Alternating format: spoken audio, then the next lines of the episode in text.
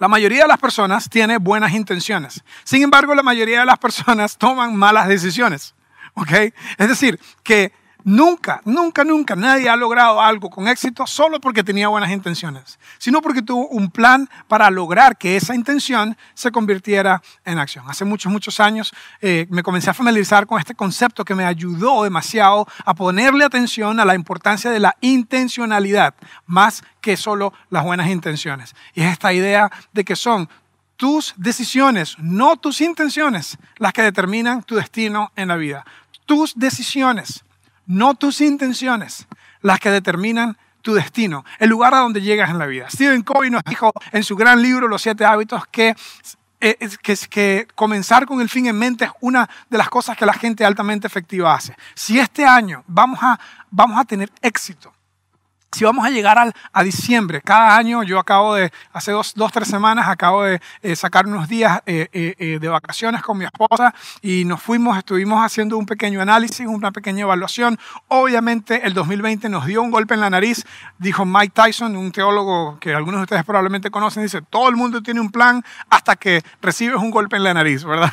Él usó otras palabras un poquito diferentes. El punto es que el 2020 nosotros trajimos nuestro plan y el 2020 nos dio en la nariz y nos tumbó a todos y duramos el resto del año, después de marzo del 2020, tratando de encontrar contra quién estábamos peleando. El punto es que aunque hay momentos aunque este fue bastante atípico, hay momentos en la vida donde vamos a enfrentar cosas que están totalmente fuera de nuestras circunstancias y que nos van a tumbar.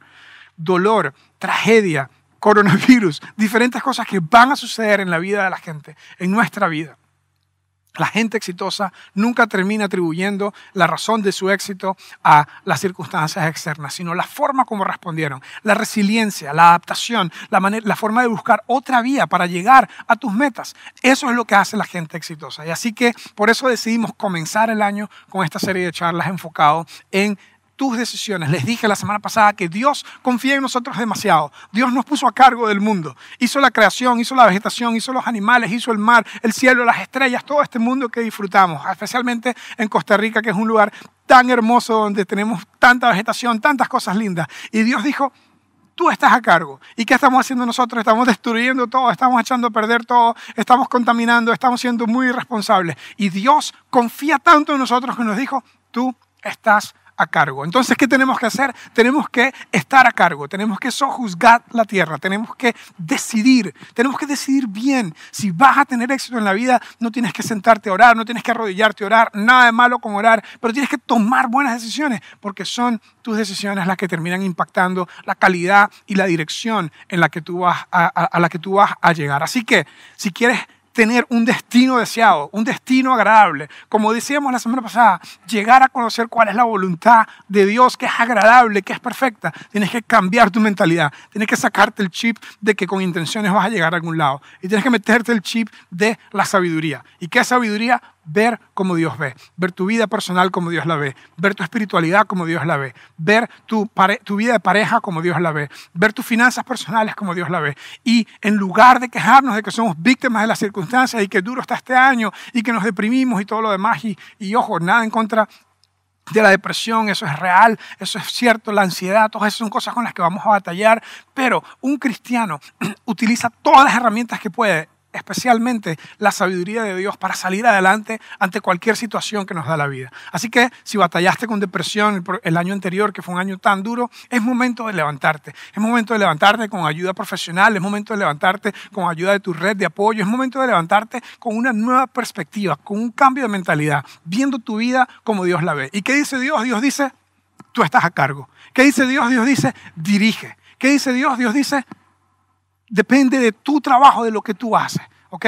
Y, la, y, y, en cierta forma, cuando nosotros tomamos esa visión de hacerle caso a Dios y dirigir nuestra vida, y cuando tomamos esa visión de preguntarle a Dios, ¿cómo ves tú mi espiritualidad? ¿Cómo ves tú mis finanzas personales? ¿Cómo ves tú mi vida de pareja? ¿Sabes qué pasa? Cuando nosotros decidimos hacerlo así, comienza Dios a bendecirnos, comienza Dios a abrir puertas, de pronto consigues un nuevo trabajo, de pronto el mundo comienza a dar vueltas a tu favor, pero si tú te quedas simplemente quejándote de todo lo malo que te ha hecho el mundo y de todo lo malo que te hizo en el coronavirus y de todas las cosas malas que siempre te pasan, nunca vas a salir adelante. Ok, entonces, esa fue la introducción.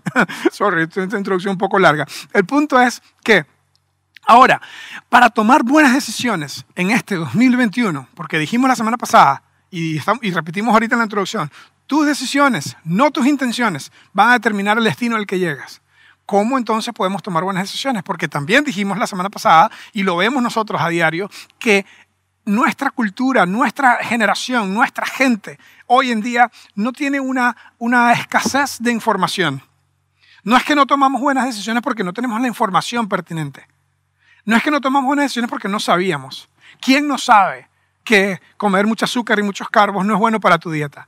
O comer mucha grasa y comer cosas, cosas malas no bueno. Bueno, lo de la grasa, la gente de, de, de, la, de, la, dieta ketogénica no está de acuerdo. El punto es, ¿quién no sabe? ¿Quién necesita una clase de nutrición en realidad?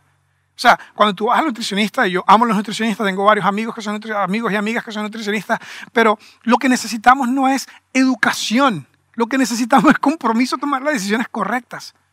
¿Acaso, acaso necesitas tú alguien que te diga que si tú ahorras, y no gastas tanto, vas a tener mejores finanzas. Que si tienes un presupuesto y un plan y un compromiso a ese plan, tu vida va a ser mejor. ¿Acaso necesitas realmente que yo te enseñe la importancia de que pases tiempo con tu pareja? Porque si no pasas tiempo con tu pareja no van a ser amigos y si no son amigos van a conseguir otros amigos y las cosas se van a despapallar. No tenemos una escasez de información. Incluso no tenemos, especialmente en Open House, especialmente en nuestra audiencia, la gente que nos ve y que nos escucha a nosotros, no tenemos una escasez de educación tenemos una gran escasez de aplicación y de compromiso. Tenemos una gran escasez de no hacer. Entonces, por las próximas semanas, comenzando hoy, les voy a dar una serie de preguntas que le van a ayudar al compromiso. Pequeñas preguntas. Es más, estas preguntas son un pequeño empujoncito. Hay un libro que les quiero recomendar, se llama Nudge. Nudge.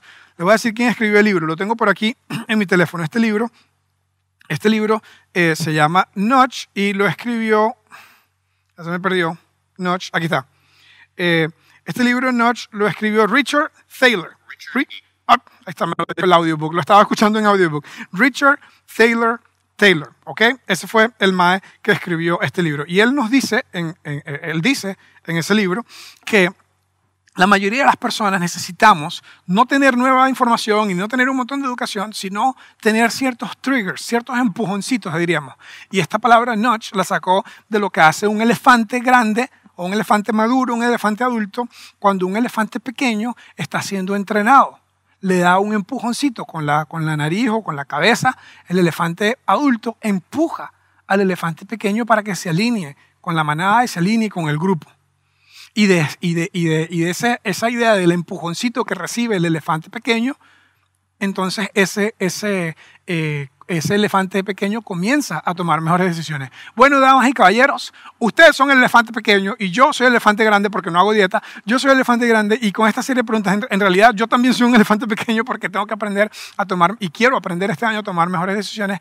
Pero esta serie de preguntas que les voy a dar son el empujoncito, son ese elefante grande dándonos un empujoncito. Y yo creo incluso que cuando nosotros vamos a profundizar en la Biblia, sobre todo los que creemos que la Biblia es el plan de Dios para nosotros, la autoridad divina para nuestras vidas, para tener una vida mejor, los que creemos eso. Y si no crees eso y crees que la Biblia es un libro de, escrito por hombres, es como que obvio que fue escrito por hombres, ¿quién más lo va a haber escrito? Si crees que lo escribieron ángeles o que lo escribieron espíritus, pues tal vez estás peor de lo que pensaba. El punto es que si no estás muy seguro de la veracidad de la Biblia y de por qué hay que obedecer la Biblia, está bien, no hay ningún problema, porque Open House se llama Open House, es una casa abierta para que todo el mundo, de cualquier trasfondo, de cualquier corriente religiosa o no religiosa o agnóstico o lo que sea, pueda venir y encontrar un lugar y una silla en nuestra mesa. Y aunque estamos en temporada de coronavirus, no podemos sentarnos a comer, no podemos hacer todo lo que queremos hacer, tú eres bienvenido y tienes un lugar aquí porque yo personalmente nunca he sentido mi responsabilidad al tener que lavarle el cerebro a nadie ni convencer a nadie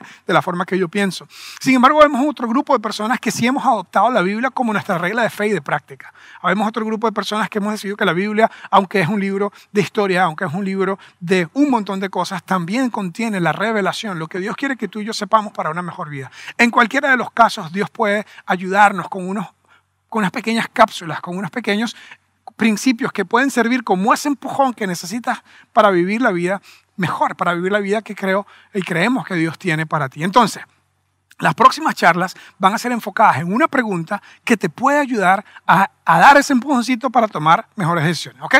Entonces aquí vamos. La primera pregunta dice de la siguiente, de la siguiente manera. La, la primera pregunta es simplemente, ¿estoy siendo completamente honesto conmigo mismo?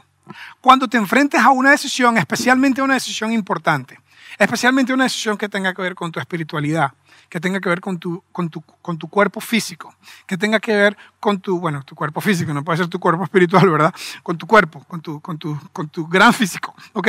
Una, una decisión que tenga que ver con tu espiritualidad, con tus decisiones de dieta, ejercicio, descanso, todo lo que necesitas para tener una vida saludable, un cuerpo saludable, tus decisiones de pareja, ojo, en febrero vamos a hacer una serie completamente enfocado en la vida de pareja. ¿Por qué? Porque yo estoy completamente convencido que lo mejor que nuestra sociedad necesita son matrimonios fuertes, porque si tenemos matrimonios fuertes, eh, eh, siguiendo la sabiduría de Dios, nuestros niños van a estar mejor y nuestra sociedad va a estar mejor. Y no es nada fácil, yo tengo tiempo de casado y no es nada fácil, de eso vamos a hablar en febrero, pero vamos a, a comenzar a analizar nuestras decisiones de pareja, nuestras decisiones de finanzas, de cómo de las decisiones que tomamos en nuestras finanzas personales y si esto nos ayuda a lograr tener una mejor vida, a lograr tener la mejor versión de nuestras finanzas posible. Y ya hablé de espiritualidad, que me falta, ¿verdad? Esas cuatro son cuatro perspectivas súper importantes. Tu espiritualidad, tu salud, tu matrimonio, tus finanzas. Esas cuatro perspectivas. Y cualquier otra cosa que necesites tomar buenas decisiones. Ok, el primer notch, el primer empujón es esta simple pregunta. ¿Estoy siendo completamente honesto conmigo mismo. Como les dije la semana pasada, de vez en cuando uno está comprando en el supermercado o los que son más avanzados y que compran en, y que compran en Amazon, ¿verdad? Estás shopping en Amazon, ¿verdad? Entonces estás ahí y, digamos que tú necesitabas comprar eh, algo sencillo, ¿verdad? Necesitabas comprar, no sé, eh, solamente un artículo, ¿verdad? Y justo estás ahí a punto de, de hacerle clic a comprar y te aparece una ventanita. ¡Pop! La gente que compró esto también compró esto. Y tú dices, ah, Dios mío, esta gente de Amazon, esta gente de Amazon son demasiado inteligentes. Esta gente de Amazon, esa es la voluntad de Dios. Dios, Dios me mandó este, este, eh, este pop, ¿verdad? Dios me mandó este advertisement, ¿verdad? Pagado por el mal que lo vende y la gente de Amazon. Y ¡pum! Inmediatamente comienzas a comprar otra cosa que no necesitabas. ¿Ok? Entonces, ese también es un ejemplo de un nudge ¿ok? La gente de marketing, la gente de Amazon entiende muy bien, la gente que pone el chocolate blanco suizo, ¿verdad? En, en, en, la, en, la, en los racks del automercado o del lugar donde, donde compremos, ¿verdad? Ellos saben que necesitamos un notch para tomar una decisión. Bueno, hoy yo les quiero dar esta pregunta como un notch. La pregunta es, ¿estoy siendo completamente honesto conmigo mismo? ¿Sabes por qué? Porque usualmente la forma como decidimos es nuestro corazón o nuestras emociones. Vamos a hablar del corazón como el asiento de las emociones. Nuestro corazón decide y nuestro corazón le dice al cerebro, vaya y me busca una razón, aquí mando yo, vaya y me busca una razón que tenga sentido para esta decisión que ya yo decidí que debo hacer. ¿Ok? En mi caso, porque ya ustedes me conocen, saben que me gustan mucho los postres, ¿verdad?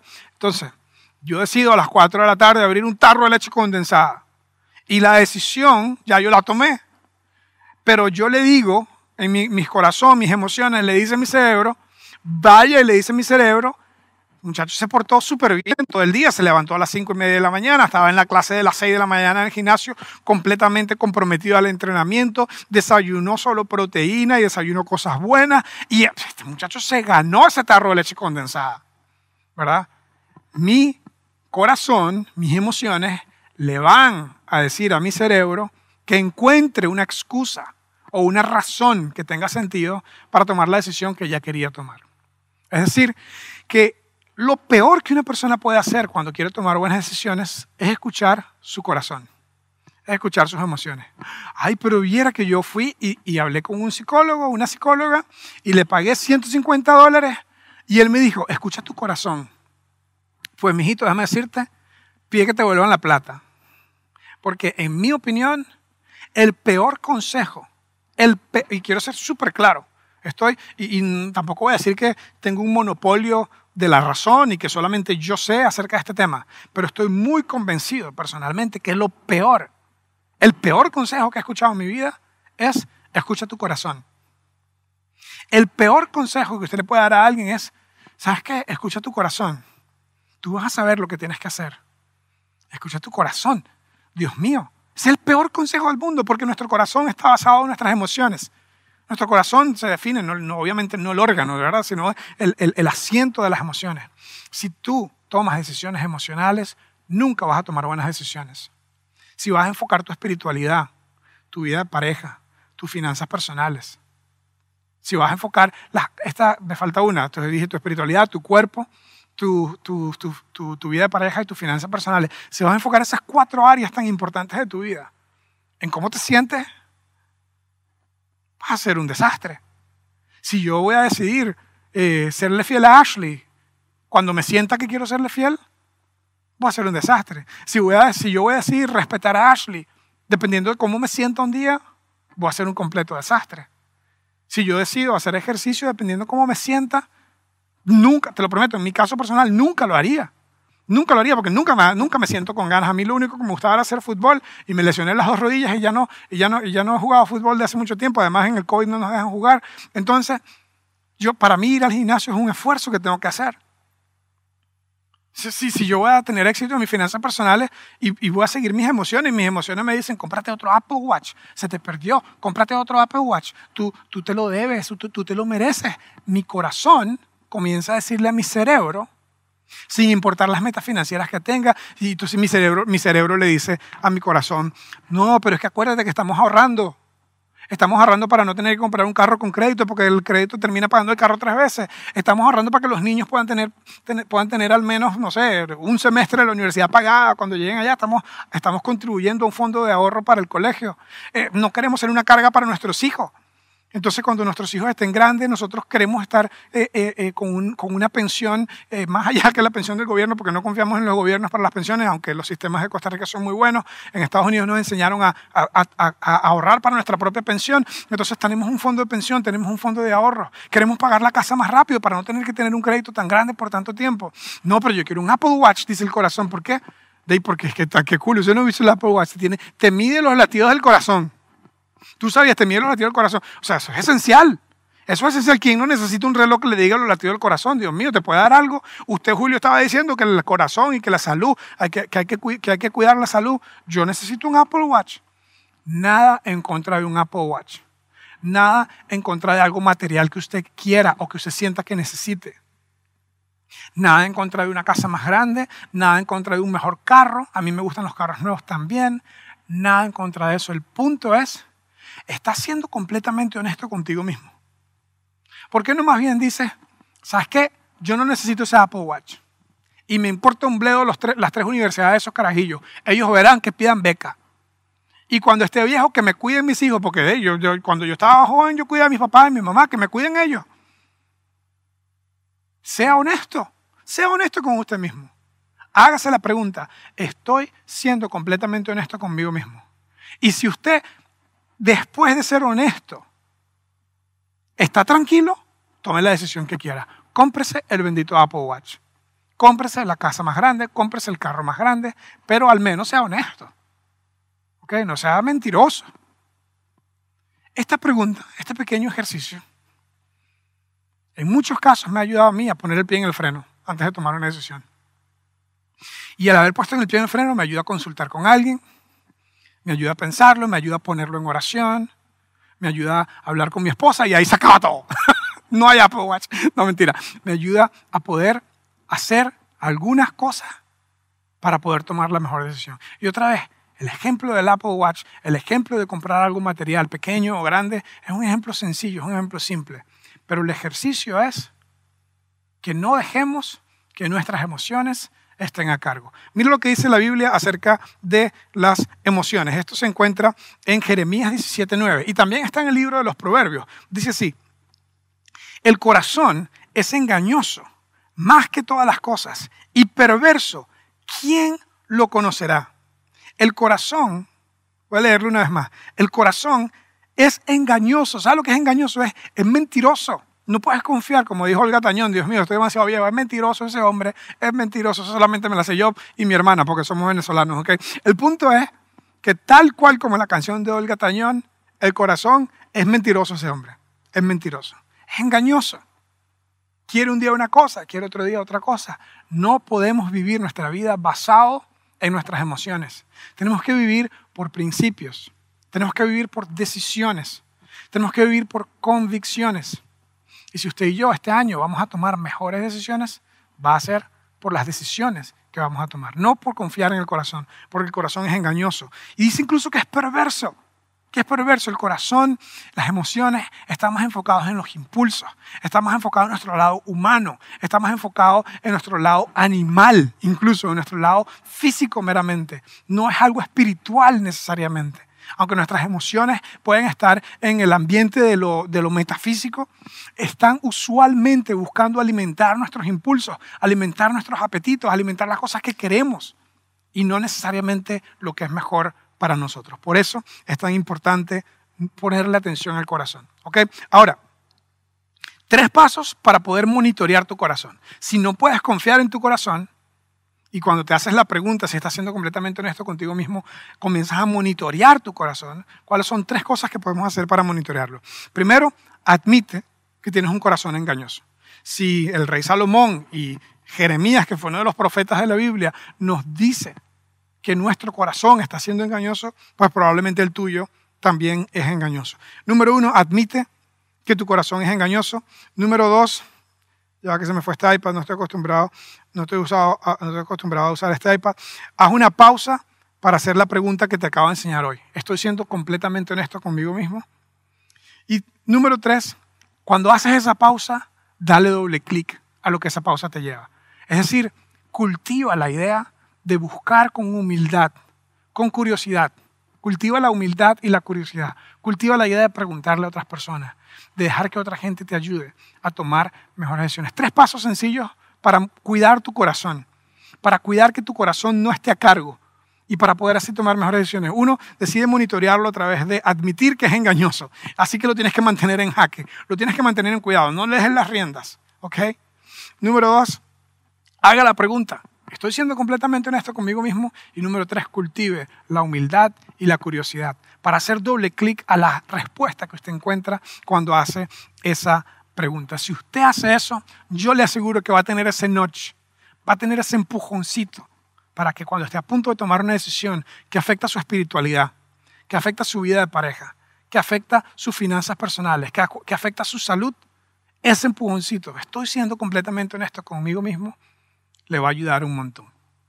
Entonces, ¿quiere tomar mejores decisiones? Hágase la pregunta, ¿estoy siendo completamente honesto conmigo mismo?